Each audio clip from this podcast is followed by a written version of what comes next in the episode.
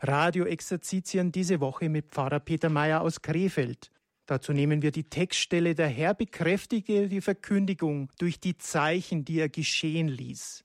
Empowerment. Leben im Licht der Herrlichkeit Gottes. So hören wir jetzt den Vortrag von Pfarrer Peter Mayer. Liebe Zuhörer am Radiogerät, liebe Teilnehmer an den Exerzitien zu Hause oder auch hier in der Kirche in Balderschwang, auch die, die Sie jetzt zufällig eingeschaltet haben zu den Radioexerzitien, Empowerment, Leben im Licht der Herrlichkeit Gottes. Und dazu haben wir den letzten Vers aus dem Markus-Evangelium genommen. Der Herr bekräftigte die Verkündigung der Apostel durch die Zeichen, die er geschehen ließ. Jetzt in diesem Abschnitt, in diesem vorletzten, siebten Abschnitt der Exerzitien, wollen wir einen Blick richten auf die Wirkung des Heiligen Geistes im Leben der Apostel. Die Apostel haben eine Entscheidung getroffen, also als Jünger haben sie eine Entscheidung getroffen für Jesus. Sie haben sich entschieden, in ihm den Messias, den Sohn des lebendigen Gottes, zu sehen. Und Jesus betete eine ganze Nacht hindurch bevor er den Namen der zwölf Apostel benennt. Das ist ja nicht die Überlegung, wen soll ich nehmen, wen hätte ich gerne und den vielleicht und mit Judas könnte ich mich auch vertun oder nein, das ist nicht das. Sondern Jesus weiß, dass seine Sache, die Erlösung auf diese Erde zu bringen und die Herzen der Menschen für den Vater im Himmel zu öffnen und durch sein kostbares Blut am Kreuz die Welt zu erlösen von der Verlorenheit durch Sünde und Tod. Er weiß ja um seinen Auftrag. Er weiß ja um seine Bestimmung hier auf der Erde. Und er weiß auch, wer seine Sache auf dieser Erde weiterführen wird. Das wäre im Grunde ein Augenblick gewesen, um Geist erfüllt die Namen der Zwölf zu benennen. Nein, aber es ist für ihn ganz wichtig, die Nacht vorher im Gebet zu sein, weil es offensichtlich ein sehr entscheidender, ein sehr heiliger Augenblick ist eben nicht eine Auswahl zu, zu treffen, sondern eben genau diese zu benennen. Das heißt, er betet die ganze Nacht schon für die, die er benennt. Er ist mit dem Vater im Gebet, mit dem Vater eins. Das ist dieses Leben im Geist, mit dem Vater eins sein. Das kann er gar nicht intensiv und ausführlich genug tun. Und indem er eins ist mit dem Vater, weiß er auch jetzt schon, dass seine Jünger, die er beim Namen nennt, mit dem Vater eins sein werden. Aber es braucht einen Anweg. Für sie braucht es eine Schule. Für Jesus ist es bereits das ewige Jetzt, weil er aus dem Vater kommt. Die Jünger müssen erst dahin geführt werden, aus der Normalität ihres Lebens hin zu dieser Herrlichkeit der Vereinigung mit dem Herzen des Vaters. Also er ruft die Zwölf beim Namen, nachdem sie ihm schon eine ganze Weile gefolgt sind. Und das lesen wir im fünften Kapitel im Lukasevangelium erst, die Berufung der ersten Jünger. Das wird im Lukasevangelium dargestellt mit dem reichen Fischfang. Als sie überraschenderweise eben diese Riesenmenge Fische fangen, nachdem es eigentlich menschlich oder logisch gesehen aussichtslos ist, zu dieser Zeit überhaupt die Netze noch einmal auszuwerfen. Und Petrus kennt sich schließlich damit aus. So sind die Jünger also bereit, die Netze doch noch mal auszuwerfen, weil Jesus es sagt. Das zeigt diese Intensität der Entschiedenheit für Jesus. Petrus stellt das, das bisschen Professionalität, das er hat, nämlich Fische fangen zu können und zu wissen, wann die bestimmten Fische unterwegs sind und ins Netz gehen oder aus Hunger vielleicht an der Angel anbeißen. Wenn Petrus sich mit etwas auskennt, dann mit den Verhältnissen am See Genezareth, aber er lässt sich von Jesus im Grunde da hineinreden. Jesus weiß ja, was er tut und Petrus spürt, dass Jesus das weiß. Nicht, weil er Profi-Angler wäre, sondern weil er der Sohn Gottes ist. Der aus einer ganz anderen Dimension heraus in diese irdische Professionalität des Petrus hineinspricht. Und Petrus macht den richtigen Schritt. Er unterstellt seine Professionalität, das, was er kann, das, was er weiß, das unterstellt er nochmal dem Willen Gottes. Und das dient ihm zum Heil. Da öffnet sich die Tür zur nächsten Etappe, zur nächsten Lektion auf dem Weg der Nachfolge. Er beanspruchte also nicht nur die Professionalität und hätte ja auch sagen können, also Jesus, du bist zwar Sohn Gottes, aber beruflich bist du Zimmermanns Sohn. Also komm, lass mal das Fische fangen, meine Sache sein. So reagieren die Leute nämlich in Nazareth, als Jesus da auftritt. Erst sind sie stolz, dass der berühmte Sohn der Gemeinde nach Hause kommt und da seine Primizpredigt hält. Alle kommen sie gelaufen, sind stolz, dass Jesus bei ihnen groß geworden ist. So ein bisschen Ehre fällt dadurch auf sie auch noch ab, meinen sie. Das lesen wir nämlich ein Kapitel vorher, im vierten Kapitel bei Lukas, als Jesus noch gar nicht die Jünger erwählt hat. Da ist er im Grunde noch allein, gefolgt von einer Gruppe. Da sind diese Jünger sicherlich auch schon dabei, aber sind noch nicht erklärtermaßen von Jesus benannt. Sie sind noch nicht durchbetet durch Jesus. Da tritt also Jesus auf in der Heimatgemeinde in Nazareth in der Synagoge. Man reicht ihm die Schriftrolle des Propheten Jesaja. Er schlägt die Stelle auf, wo es heißt, der Geist des Herrn ruht auf mir, denn der Herr hat mich gesalbt, er hat mich gesandt, damit ich den Armen eine gute Nachricht bringe, damit ich den Gefangenen die Entlassung verkünde und den Blinden das Augenlicht, damit ich die Zerschlagenen in Freiheit setze und ein Gnadenjahr des Herrn ausrufe. Dann schloss er das Buch, gab es dem Synagogendiener und setzte sich. Die Erwartungen der Leute sind dann auf ihn gerichtet. Und Jesus fängt an auszulegen, heute, jetzt, in diesem Augenblick, wo er dieses Schriftwort hört, da erfüllt es sich. Jesus gibt damit natürlich auch schon eine Lehre, wie wir mit der Heiligen Schrift umgehen sollen. Wir sollen sie nicht aus der Distanz betrachten und vielleicht sagen, zu schön, um wahr zu sein, oder was heißt das überhaupt, oder ist doch so meilenweit weg, das hat mir überhaupt nichts zu sagen, sondern wir gehen wie Jesus an die Schrift heran und sagen, jetzt, wo ich diesen Text lese, gleich welchen Text der Heilige Schrift, besonders aus den Evangelien. Es wird jetzt in diesem Augenblick Realität, wo du dich mit dem Text auseinandersetzt und glaubst, dass es Worte ewigen Lebens sind. Das Fleisch nützt nichts, sagt Jesus im, im Johannesevangelium einmal. Der Geist ist es, der lebendig macht. Der Geist Gottes spricht also aus dem Gehörten heraus. Und du, Kind Gottes, musst dir einfach dessen bewusst sein, nicht gestern oder nicht vorgestern oder übermorgen, jetzt, in diesem Augenblick, wo du dich dem stellst, wo du dich dem öffnest, da nimmt es Gestalt an, da wird es Wirklichkeit in dir. Es ist ja lebendige Dynamik, sie muss nur abgerufen werden. Wie die Flüssigkeit im Fass, sie muss nur abgezapft werden, du hast sie im Glas. Es ist vorhanden. Der Geist, der in dieser Schrift gegenwärtig ist, Worte, die Geist und Leben sind, weil sie geisterfüllte Worte sind, durch die Evangelisten eben aufgefasst und für uns konserviert, aber eben nicht als Exponate in einer Vitrine im Museum, Tod, Vergangenheit, sondern lebendiges Jetzt, in dem Moment, wo du es öffnest, wo du es aufschlägst und liest. Also lass es auf dich zukommen. Dann muss man natürlich, wenn ich diese Stelle richtig verstehen will, dann muss ich wissen, was, was bedeutet das, wenn Jesus vom Gesalbtsein spricht, vom Gesandtsein, wenn er von den Blinden spricht, denen das Augenlicht geöffnet wird? Was für eine Art Blindheit ist damit gemeint? Es kann nicht sein, dass ich den Gefangenen die Entlassung verkünde. Also ich gehe ins Gefängnis an den Wärtern vorbei und schließe die Tore auf und lasse die Gefangenen frei. Das muss ja eine andere Bedeutung haben. Also werd dir erst bewusst, was wird da überhaupt angesprochen? Und dann vor allen Dingen eine Informationsfrage. Was ist das, dieses Gnadenjahr des Herrn, was da ausgerufen wird? Da muss man wissen, dass dieses Gnadenjahr ein Jubeljahr ist, ein Jahr der Freude. Unser Wort Jubel kommt vom hebräischen Jobel, also das Jobeljahr. Wir kennen das aus dem, aus dem Sprichwort, alle Jubeljahre mal passiert das und das. Also alle Jubeljahre, das ist der Zeitraum von 50 Jahren. Das passiert also maximal zweimal im Leben eines Menschen. Selten also. Und ist etwas ganz Besonderes. Dieses Jobeljahr war im Judentum festgelegt. Da geht es um die Befreiung der Gefangenen. Da werden die Besitzverhältnisse wieder zurückgestellt auf den Punkt Null. Alle sieben Jahre findet so etwas statt, in abgemilderter Form, aber so dass jeder eine neue Chance enthält und erhält. Also wer sich verschuldet hat, wer sich verrannt hat in seinen Geschäften, in seinen Unternehmungen, dessen Schulden werden getilgt. Er darf nach dieser Zeit von sieben Jahren wieder neu anfangen. Sein Leben ist also nicht zerstört, nur weil er einmal Pech gehabt hat oder sich verrannt hat oder vielleicht auch schuldhaft in eine Misere geraten ist. Es gibt also die Möglichkeit des Neuanfangs. Das meint dieser Gedanke des Jobeljahres.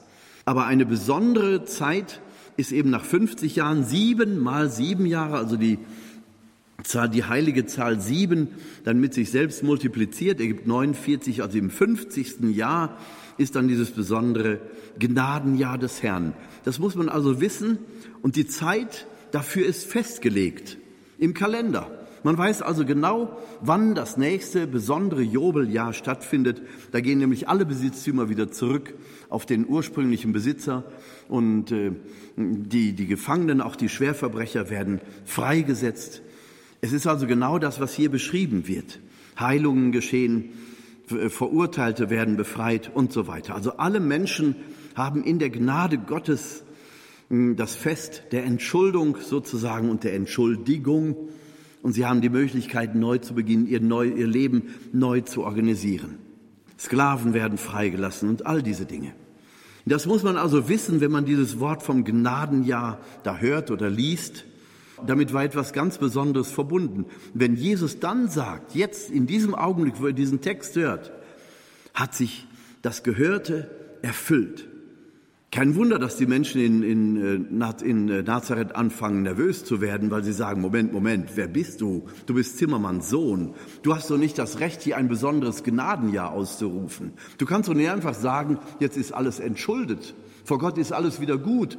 Gefängnistüre auf und alle gehen raus. Nein, so meint Jesus das natürlich auch nicht. Er meint es nicht im materiellen, im äußeren Sinne, sondern er meint es im seelischen Zustand vor Gott. In dem Augenblick, wo du die Stimme Jesu hörst, ist das Wesentliche für deine Seele passiert. Du bist im Gnadenstrom der Liebe Gottes, vermittelt durch Jesus Christus. Er hat von Gott her gesehen das Recht, dich in die Freiheit zu setzen, deine Blindheit des Herzens zu öffnen, mit den Augen Jesu sehen zu lernen und erkennen zu lernen, mit dem Herzen Jesu lieben zu lernen mit dem Geist Jesu denken und sprechen zu lernen und mit den Händen Jesu segnen zu lernen. Vergebung herbeizuführen, versöhnt zu sein mit den eigenen Lebensverhältnissen, mit den Menschen um dich herum, selbst mit den schlimmsten Verbrechern. Also dieses Gnadenjahr, dieses besondere Jobeljahr bezieht sich oder bezieht Jesus auf sich selbst und lädt alle ein, die dem zuhören. Orientiert euch an mir, denn ich bin der Sohn Gottes und dann ist genau das Wirklichkeit. Ihr braucht dann keine Zeiten und keine Fristen einzuhalten, keine sieben Jahre und auch nicht sieben mal sieben Jahre, sondern in dem Augenblick, wo ihr diesen Text hört und ihn auf mich hin, auf Jesus hin lest und hört, da ist das Wesentliche passiert. Da ist für dich Reset, also auf Null gesetzt und das die Möglichkeit, neu anzufangen. Wir haben das dann natürlich im Sakrament der Beichte auch noch einmal spezifiziert. In Jesus haben wir die Gnade des Neuanfangs. Mit der Geburt Jesu in dieser Welt und erst recht mit seinem grausamen Tod am Kreuz hat die Liebe Gottes gesiegt über die Macht von Sünde, Satan und Tod. Jesus ist größer als all die Mächte, die uns jemals zwingen und erledigen können, die uns fertig machen und töten können. Kein Wunder, dass hier die Geduld der Zuhörer aufs äußerste herausgefordert ist. Jetzt müssen sie sich entscheiden, wie wollen wir Jesus sehen? Das fragt Jesus später auch mal die Jünger. Was halten die Menschen vom Menschensohn? Was denken sie, wer ich bin? Die Leute in Nazareth geben ihre eigene Antwort. Du bist doch Zimmermanns Sohn, ne? Wir haben dich doch hier aufwachsen sehen. Wir kennen doch deine Familie. Damals mit Maria, naja, irgendwas war da auch, ne? Hm? Als sie plötzlich mit ihrem Josef da abgehauen ist, Volkszählung, ab nach Bethlehem. Ja, ja, Jesus, also komm, komm, komm, ne? Was du dir hier anmaßt, das hat hier wohl keine Bewandtnis. Wenn ich anfange, die Sache menschlich zu sehen, ist sie kaputt. Die Entscheidung liegt an mir. Wie will ich Jesus sehen? Und diese Entscheidung muss jetzt in diesem Augenblick jeder von euch und ich und alle, die da draußen zuhören, treffen. Wie will ich Jesus sehen? Wie entscheide ich mich, ihn zu sehen? Mache ich es wie die Nazarener und sehe ihn mit menschlichen Augen? Oder mache ich es wie die Jünger, die Jesus beruft, ein Kapitel später? Will ich ihn mit den Augen des Geistes sehen, mit den Augen des Glaubens? Auch wenn ich dann noch längst nicht alles von Jesus verstanden habe, denn einen Augenblick später, nachdem Jesus ja die, die, Apostel befragt, für wen halten die Menschen den Menschensohn, da kommen schon tolle Antworten. Immerhin halten die ihn für einen Propheten, die Menschen in Nazareth nicht mal. Für sie ist Jesus Zimmermanns Sohn und der maßt sich hier etwas an, was ihm überhaupt nicht zusteht. Die wollen ihn den Abhang runterstoßen. Sie, sie äh, verkündigen ihm also die Todesstrafe. Du maßt dir etwas an, was dir nicht zusteht.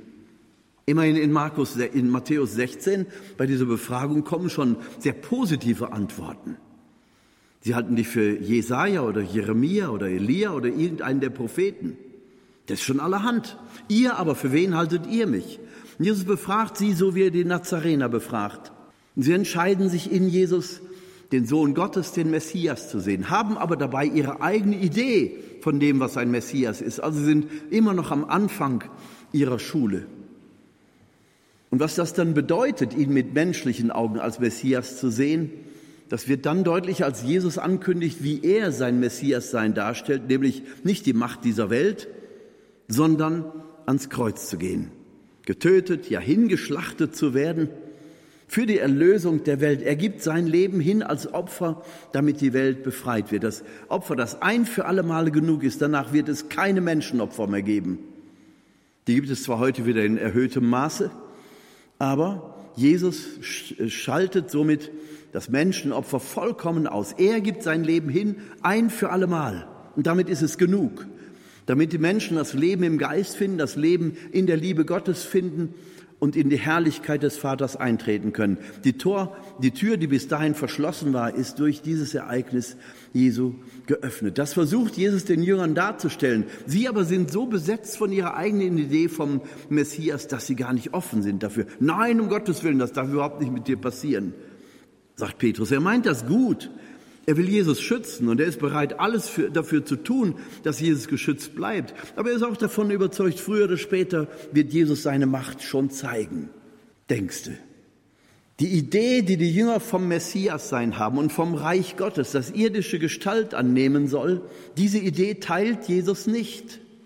Also wir spüren, wie die Jünger teilweise schon auf dem richtig guten Weg sind. Sie haben sich entschieden, etwas in Jesus zu sehen, was der äußere Blick nicht hergibt und nicht bestätigt, nämlich dass er Sohn Gottes ist und Messias. Das steht nicht auf seinem Gewand, es bedient sie. Das steht auch auf seiner Stirn geschrieben und die äußeren Lebensverhältnisse geben das auch nicht her, in ihm den Sohn Gottes und den starken Messias zu sehen. Aber sie glauben an ihn. Sie haben diesen wunderbaren Schritt dann schon getan. Das ist schon die erste Frucht dessen, dass Jesus eine ganze Nacht hindurch für sie gebetet hat. Und dieses Gebet setzt sich fort. Und Jesus hat eine unendliche Geduld mit den Jüngern. Aber in diesem Augenblick, wo Petrus die menschlichen Gedanken zu seiner Messias-Vorstellung äußert, da wird Jesus heftig und sagt, weiche von mir, Satan. Du denkst die Gedanken der Menschen und nicht die Gedanken Gottes. Mit diesem Satan meint Jesus nicht Petrus, sondern Jesus spürt, dass der Satan, der ihn in der Wüste schon bedrängt hat, der bedrängt ihn jetzt in den Worten des Petrus, in den gut gemeinten Worten wieder. Am Ende dieser Wüstenwanderung lesen wir nämlich, daraufhin ließ der Teufel für eine gewisse Zeit von Jesus ab. Das heißt, Jesus muss auch in seinem Menschsein sich immer wieder neu entscheiden, absolut im Vater zu sein und sich nicht durch gut gemeinte oder schmeichelnde Worte einfangen zu lassen. Auch wenn sie ihn dann zum König machen wollen, weil sie sehen, Jesus hat große Macht dann zieht er sich lieber zurück, um dieser Versuchung nicht nachzugeben und die Erwartungen der Menschen gar nicht erst weiter in diese Richtung zu schüren. Das könnt ihr euch abschminken. Das passiert auf keinen Fall. Ich werde nicht euer König sein im irdischen Sinne. Aber später vor Pilatus, ja, ich bin ein König, dornengekrönt mit dem Spottmantel und den Zeichen der Folter. Ja, ich bin ein König, aber mein Königreich ist nicht von dieser Welt. Das sagt Jesus sein Leben lang. Wie gesagt, die Jünger, die schon eine andere Entscheidung für Jesus getroffen haben als die Menschen in Nazareth, wo Jesus also sagt, da kann ich nicht mehr hingehen, da ist kein Glaube, da kann ich nichts tun. Der Unglaube verhindert mein Wirken. Natürlich kann ich in der Macht Gottes da etwas bewirken. Ich kann das alles umkrempeln und zerstören. Nein, ich nehme die Entscheidung und den freien Willen der Menschen ernst.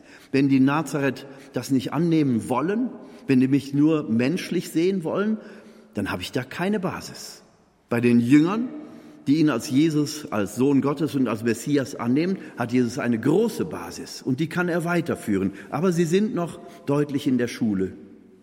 Und es braucht eben tatsächlich die Ausgießung des Geistes. Der Geist Gottes lehrt uns, in Jesus wirklich das zu sehen, was er selbst aus der Sicht Gottes ist. Man könnte sagen, du lieber Gott, warum macht der Himmel uns das denn so schwer? Könnte Jesus nicht eindeutiger erscheinen? Könnte er nicht eindeutiger die Herrlichkeit Gottes offenbaren? Ja, sicher könnte er das. Aber dann würden wir die Lernstufen nicht beherzigen und wir würden überhaupt nichts verstehen, was zwischen Gott und dem Menschen geschieht.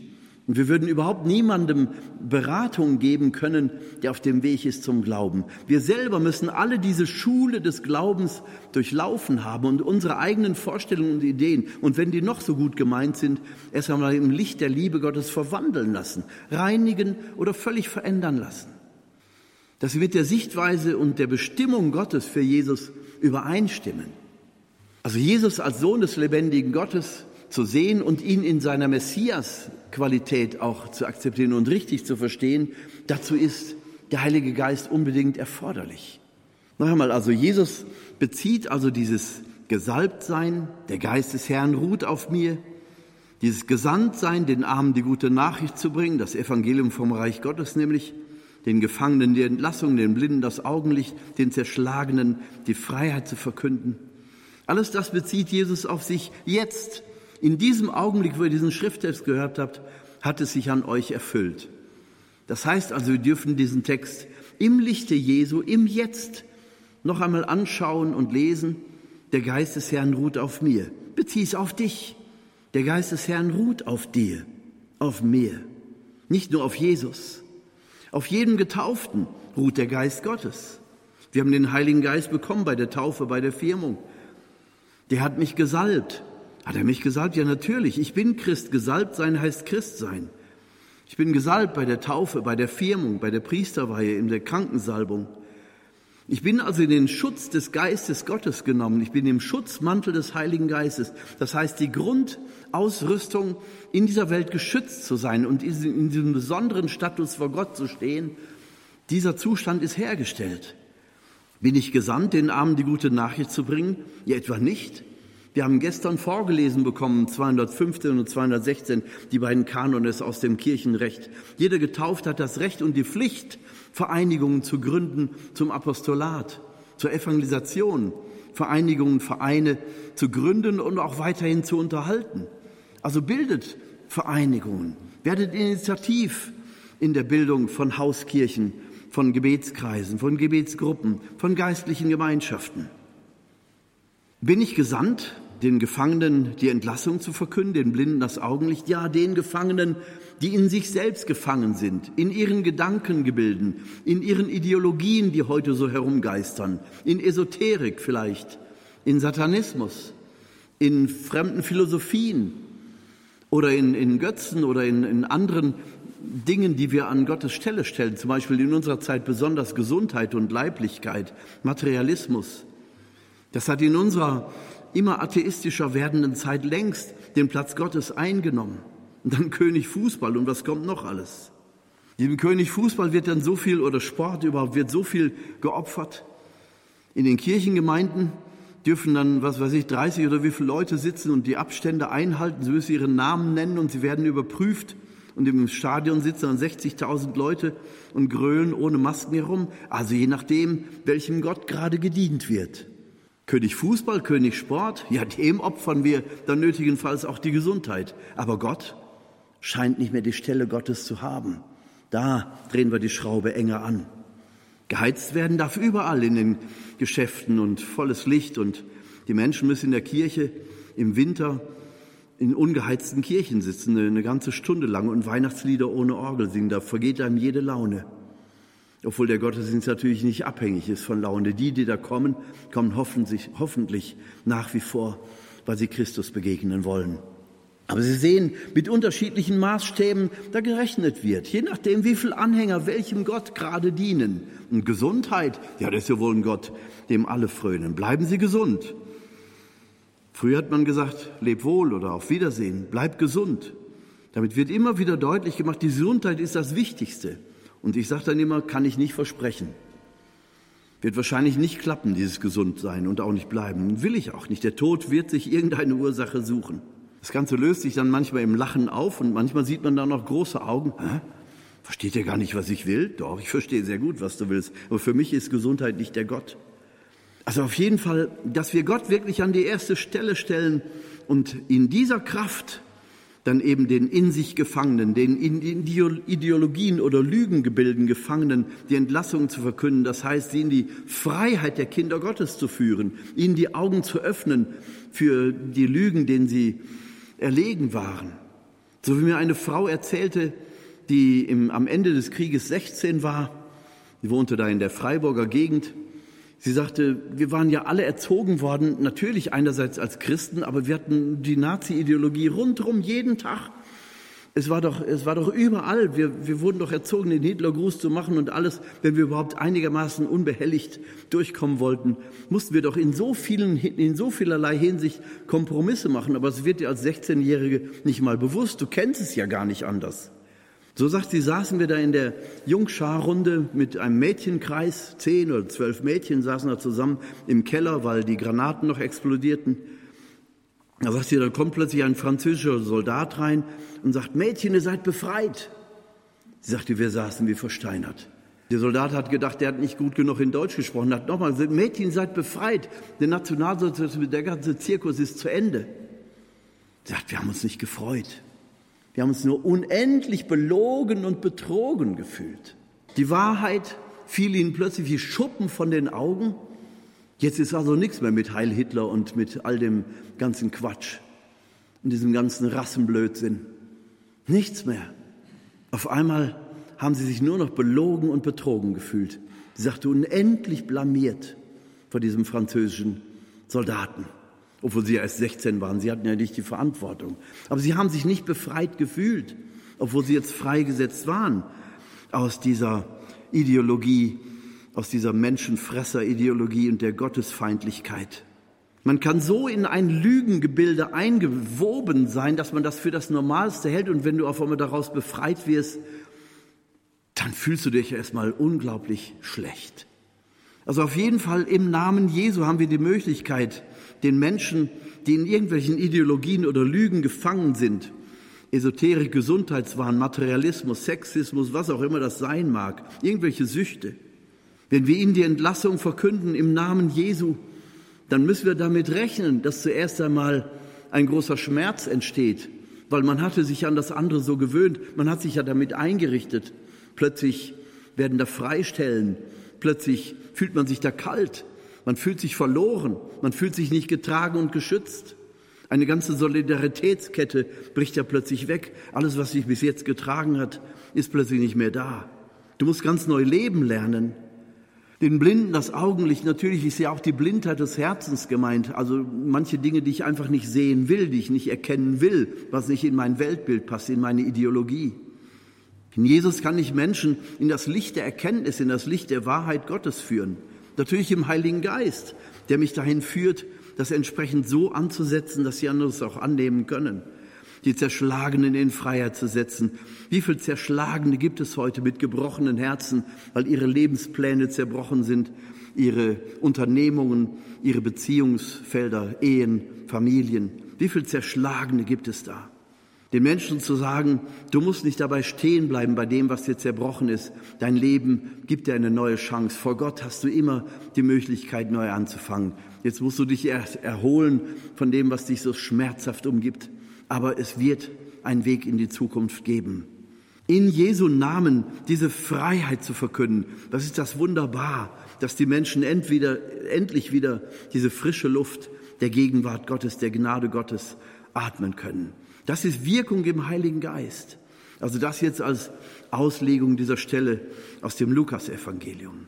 Wenn Sie diese Stelle einmal nehmen sollten in Ihrem Bibelkreis, dann gehen Sie in, diesen, in dieser Weise auch daran und dann beziehen Sie immer wieder das, was Sie da lesen, auf sich selbst. Steigen Sie ein in die Bibelstellen, die Sie lesen und lassen sie wirklich lebendig werden. Suchen Sie sich Ihren Platz in dieser Erzählung, in dieser Beschreibung, in der Darstellung der Bibelperikope. Steigen Sie da ein, werden Sie Teil des Ganzen, versuchen Sie herauszufinden, was sagt Jesus da eigentlich und zu wem spricht er das und was davon kommt bei mir an. Was ist da jetzt der Anspruch an mich, jetzt in diesem Augenblick, wo ich es lese, jetzt Kind Gottes, wo du diesen Text liest und hörst, bekommt er Wirklichkeit. hat er seine Wirkung auf dich. Also nutz die Chance und lass dich in diesem Augenblick von dem ansprechen, was da aus dem Text auf dich zukommt. Und dann versuch es mit deinen Worten ins Gebet nochmal zu formulieren. Das heißt auch Gebet im Namen Jesu. Auch das ist ein Schritt im Heiligen Geist. Im Heiligen Geist beten lernen heißt immer mehr zu Christus geführt zu werden und seine Anliegen zu den deinen zu machen. Auf einmal merkst du dabei, dass deine eigenen Fürbitten und deine eigene Art zu beten dabei ganz in den Hintergrund tritt. Du merkst, dass es dir ein inneres Bedürfnis ist, immer näher an Jesus dran zu sein, ihn wirklich zu verstehen, wirklich zu, zu erkennen, was es bedeutet, der Messias zu sein. Diese geistige Wirklichkeit des Reiches Gottes und seine Messias würde von Gott her nochmal ganz anders zu deuten. Du wirst verstehen, dass die Heilige Schrift dein Leben bereichert, durchdringt, dass Christus dein Herr wird. Also das ist wirklich ein Geschehen im Heiligen Geist. Und wenn wir die Evangelien lesen, dann spüren wir auch, wie die Jünger da in einer Schule sind, in einer Entwicklung, in einer Phase. Wir sehen also zum Beispiel, wie gerade erwähnt, dass Petrus bereit ist, seine Professionalität gleich am Anfang des Berufenseins zur Verfügung zu stellen. Und da hinein spricht Jesus, weil er die Offenheit von Petrus sieht. Der ist bereit, seine Professionalität an die Seite zu stellen und im Gehorsam und im Vertrauen auf Jesus etwas zu tun, was er normal als Unsinn ansehen würde. Und siehe da, das Netz ist so voll, dass es fast reißt.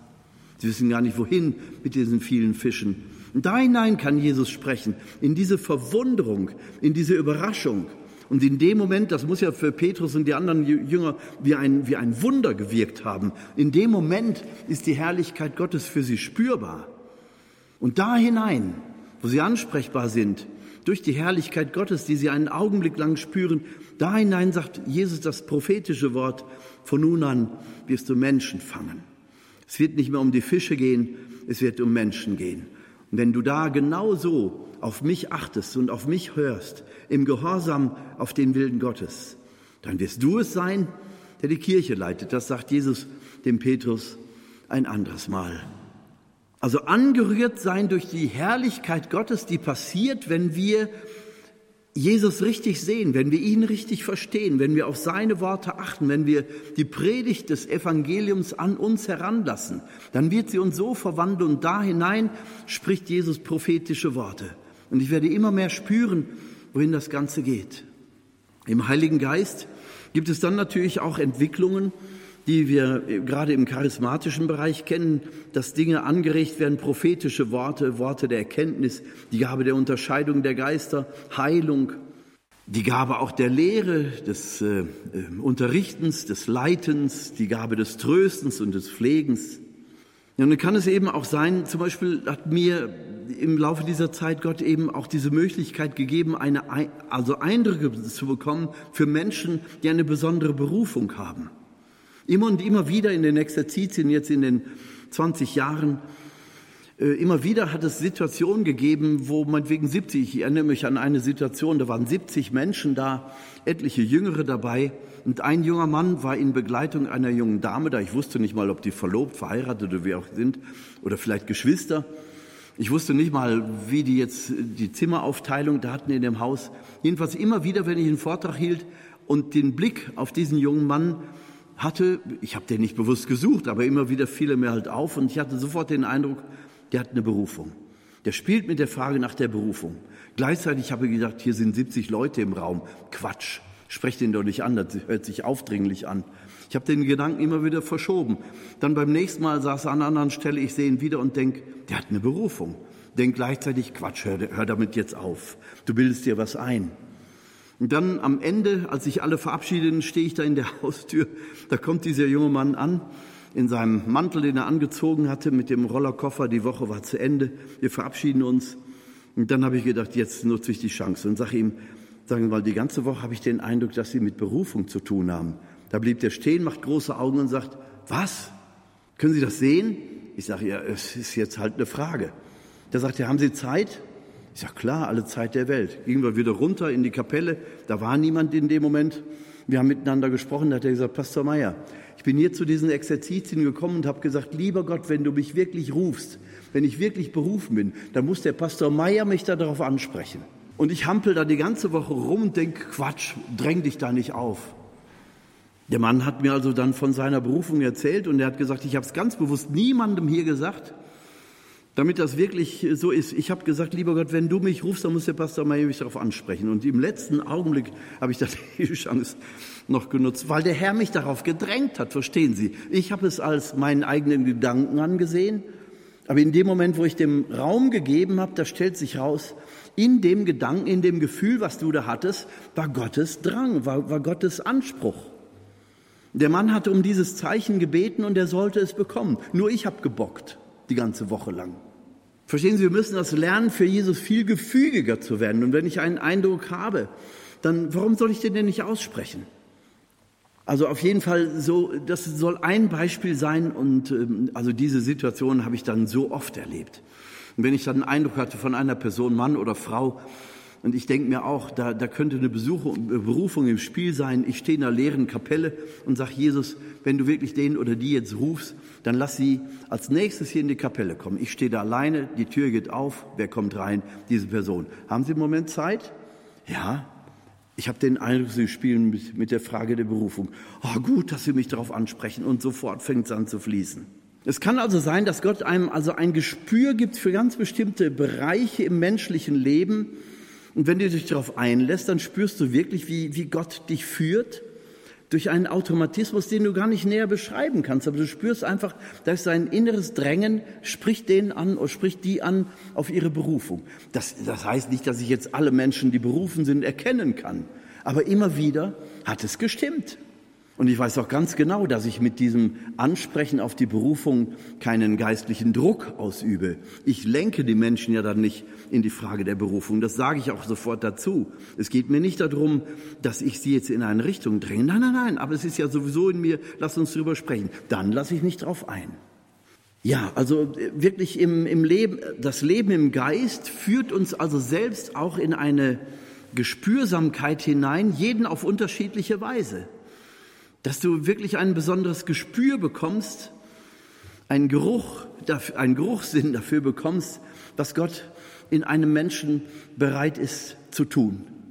Und in diese Welt wachsen die Jünger auch hinein. Das ist auch Teil dieser Schule der Apostel zur Zeit des Lebens Jesu. Und er nimmt sie sogar hinein in die Probeevangelisation im neunten und zehnten äh, Kapitel bei Lukas finden wir das, wo er einmal die zwölf und einmal die 72 aussendet.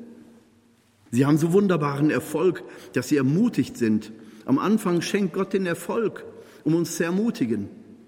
Und dann kommen sie wieder in dieser Freude und kriegen von Jesus gesagt, nein, ihr sollt euch nicht über den Erfolg freuen, sondern darüber, dass eure Namen im Himmel verzeichnet sind. Also sie wachsen langsam Schritt für Schritt hinein in das, was Jesus tut und er sagt ihnen, das, was ich tue, werdet ihr tun, nämlich Zeichen und Wunder geben. Und ihr werdet sogar noch Größeres tun. Und ihr werdet die Herrlichkeit Gottes sehen. Den Himmel werdet ihr offen sehen und die Engel Gottes auf und niedersteigen. Das sind alles Verheißungen. Wir müssen nicht sagen, ach ja, das war damals, heute ist das ja nicht. Damals sind Wunder passiert, heute nicht. So habe ich einige Leute sprechen hören. Wisst ihr, das ist so, als wenn sie das Fahrrad aufgepumpt haben, die Reifen sind voller Luft und jemand kommt und dreht ihnen die Ventile daraus. Psch und die ganze Gnade saust heraus. Wir müssen auch Glauben an Gott haben. Dass andere vielleicht auch sagen könnten, du bildest dir was ein, du, du baust deine ganze Theologie da auf den Wolkenkuckucksheim auf.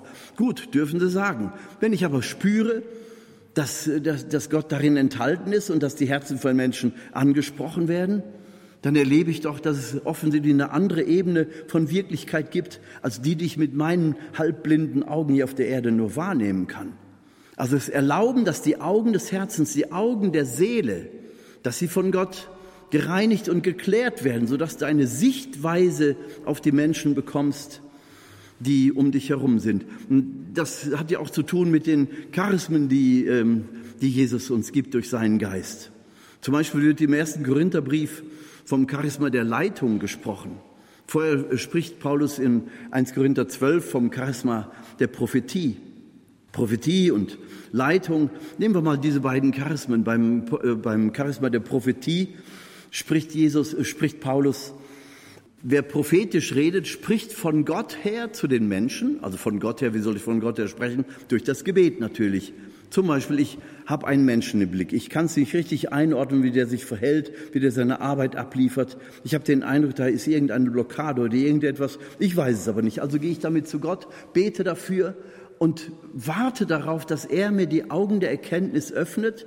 Vielleicht nicht nach dem ersten Gebet, vielleicht nicht nach dem zweiten Gebet, aber irgendwann kommt dir ein Eindruck, und du gibst diesen Eindruck wieder zu Gott zurück und du bist in Zwiesprache mit Gott und sprichst diese Person an auf irgendeine Sache, die du wahrnimmst und sprichst aber so, dass es diese Person ermutigt, aufrichtet und tröstet. Ganz egal, ob es eine positive oder negative Eigenart ist. Sprich so, dass der andere sich nie bloßgestellt oder blamiert fühlen muss, sondern immer, dass es ihn ermutigt, ihn aufrichtet, ihn tröstet. Das sind die Kriterien, die Paulus dann nennt im ersten Korintherbrief also über das Charisma der Prophetie spricht. Also von Gott her zu den Menschen sprechen, um sie zu ermutigen, aufzurichten, zu trösten. Das heißt, sie zu motivieren, dass sie das, was sie tun, gerne tun und gut machen. Dass sie geradezu über sich hinauswachsen durch das, was eben viel mehr ist als Lob, nämlich es ist eine prophetische Zusage. Ich habe für dich gebetet, ich glaube, du kannst das und das viel besser, aber im Moment bist du am falschen Platz. Erkennen, Worte der Erkenntnis, die wachsen aus dem Gebet, aus dieser Verbundenheit mit Jesus. Wenn ich die Menschen so im Gebet zu Gott bringe, dann kann ich manchmal Dinge anders ansprechen, weil meine Augen, meine Sichtweise geändert wird. Im Sinne des Geistes Gottes, der durch mich wirken will. Und so werden wir alle irgendwie auf irgendeine Weise instand gesetzt, füreinander zu sorgen, dass es uns ermutigt, tröstet und aufrichtet. Ob wir nun Heilung, äh, äh, na, Pflege oder Trösten oder hm, Worte der Erkenntnis sprechen. Es soll alles demselben Ziel dienen, dass die Menschen freigesetzt werden zur Würde, zur Freude und Freiheit der Kinder Gottes und miteinander den Leib Christi hier auf der Erde aufbauen. Das ist der Zweck der Charismen. Es muss dem Aufbau des Leibes Christi der Kirche dienen. Und wenn ich mir vorstelle, dass das in der Urkirche wirklich war, dann kann ich mir auch vorstellen, warum andere von außen darauf geschaut haben und gesagt haben, Donnerwetter, da passieren ja interessante Dinge. Die Leute kommen hochmotiviert nach Hause. Guck mal, der hatte doch vorher einen Stock, jetzt geht er ohne. Da sind Dinge passiert, die wir im charismatischen Umfeld doch kennen.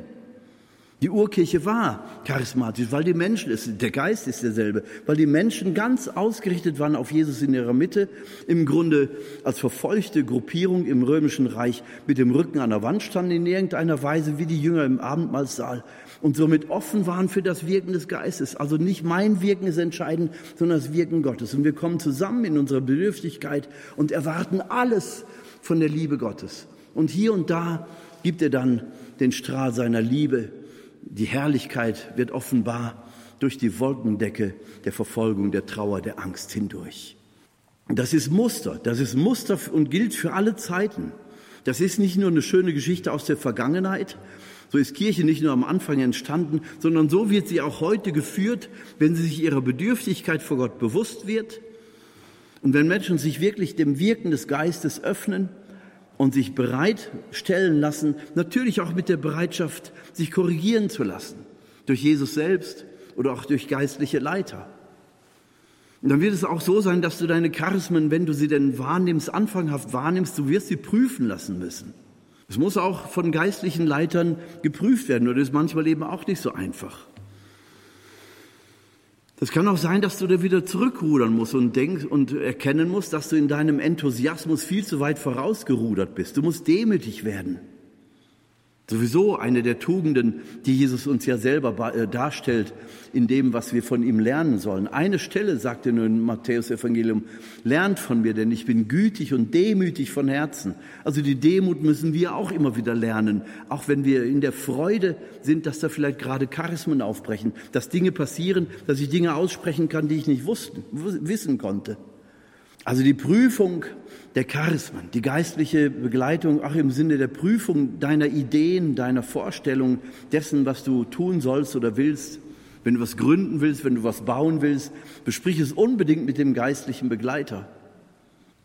Ich habe zum Beispiel in meinen Gebeten über all die Jahre immer wieder gehört, gründe nichts und bau nichts. Also werde ich nichts gründen und nichts bauen. Einmal in meinem Leben habe ich versucht, da ein bisschen an der Schraube zu drehen, weil ich dachte, durch die Exerzitien sind so viele Menschen hungrig auf Gott Du musst denen Raum bieten, dass sie geistliche Begleitung bekommen können und habe dann irgendwo mit investiert, damit ein Haus entstehen kann für Exerzitien, für Nachbereitung, für geistliche Begleitung und dergleichen.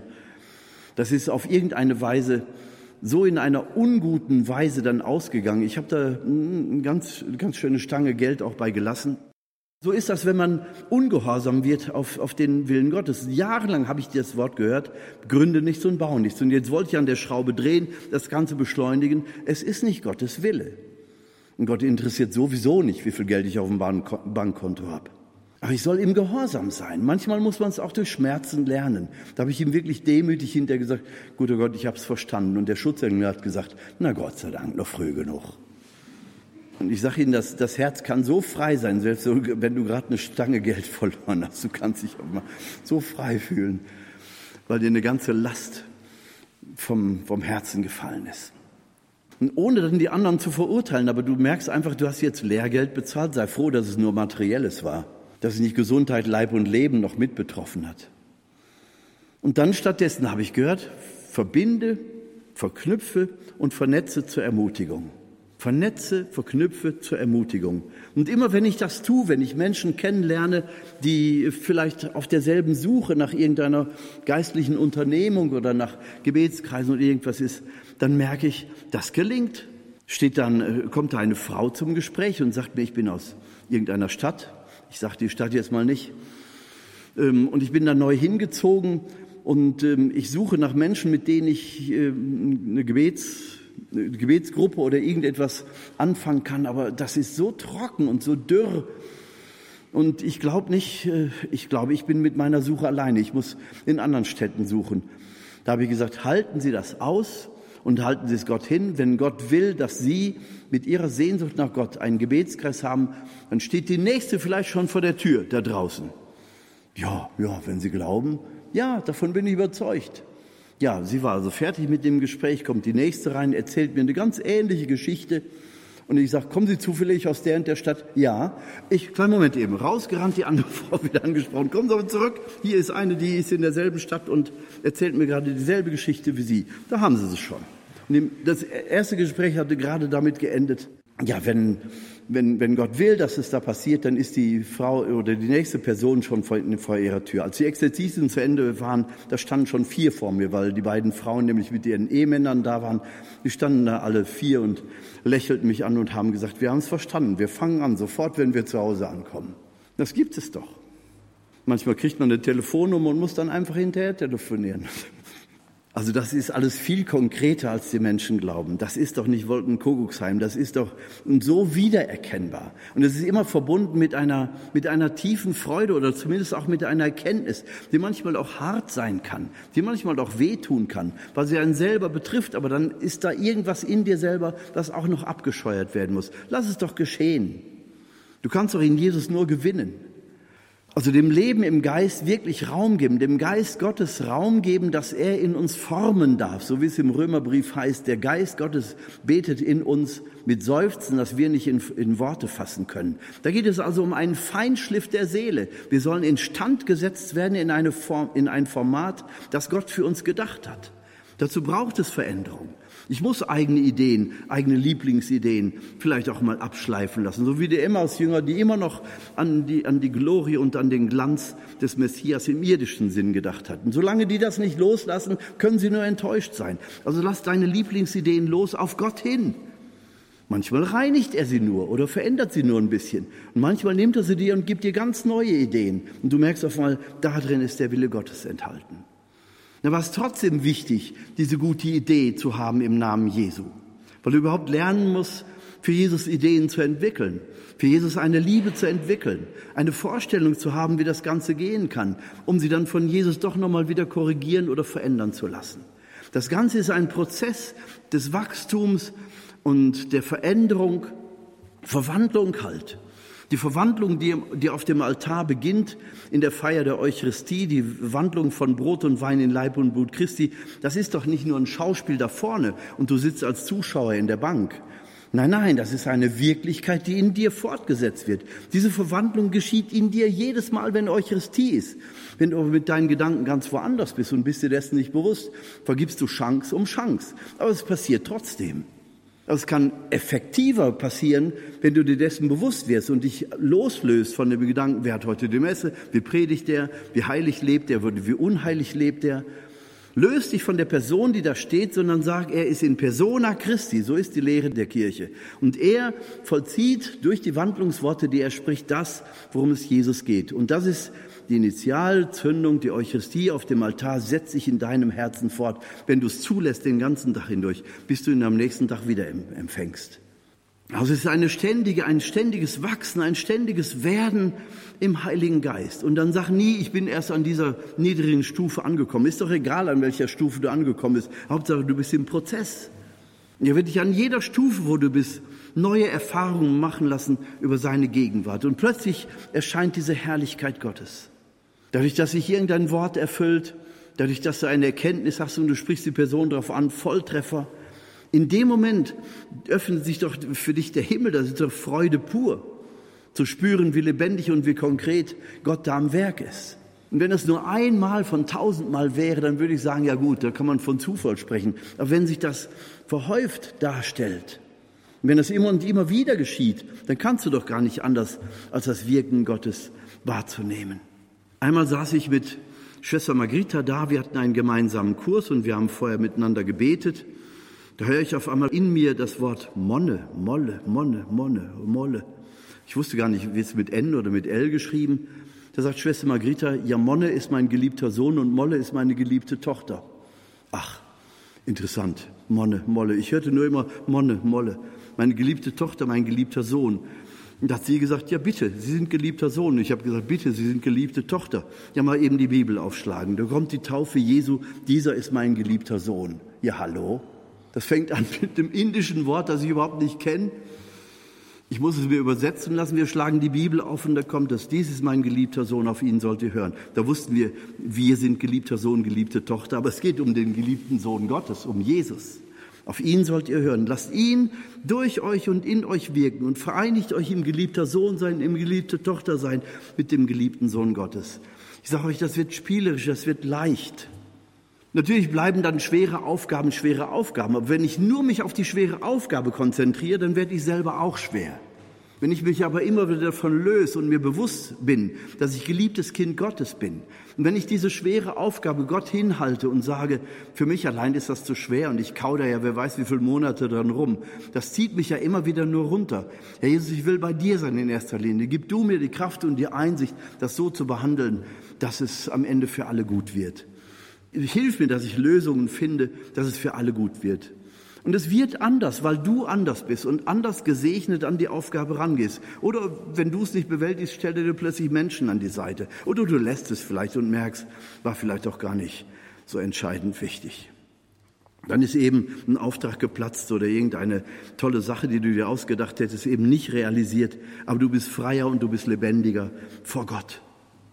Wir müssen das Ganze beenden. Ich habe die Uhr ein bisschen aus dem Auge verloren, aber Sie merken, wenn man da einmal mit anfängt, dann kommt man in, in, in eine Dimension und ich wünsche Ihnen und ich verspreche Ihnen, das ist jetzt wiederum prophetisch, ich verspreche Ihnen, Sie werden ganz ähnliche Erfahrungen machen, auf Ihre ganz eigene Weise, wenn Sie sich dem Wirken Gottes öffnen und nicht von vornherein mit einem dicken Zweifel reingehen, ja, beim Pastor Meier wohl, aber bei mir bestimmt nicht. Ja, du legst selber schon wieder einen Fluch auf die Sache. Bleib im Segen Gottes. Danke, Jesus, dass du uns führst, dass du uns den Heiligen Geist schenkst, dass wir Kinder des Geistes sein dürfen, erfüllt mit dieser Wirklichkeit. Danke, Jesus. Amen.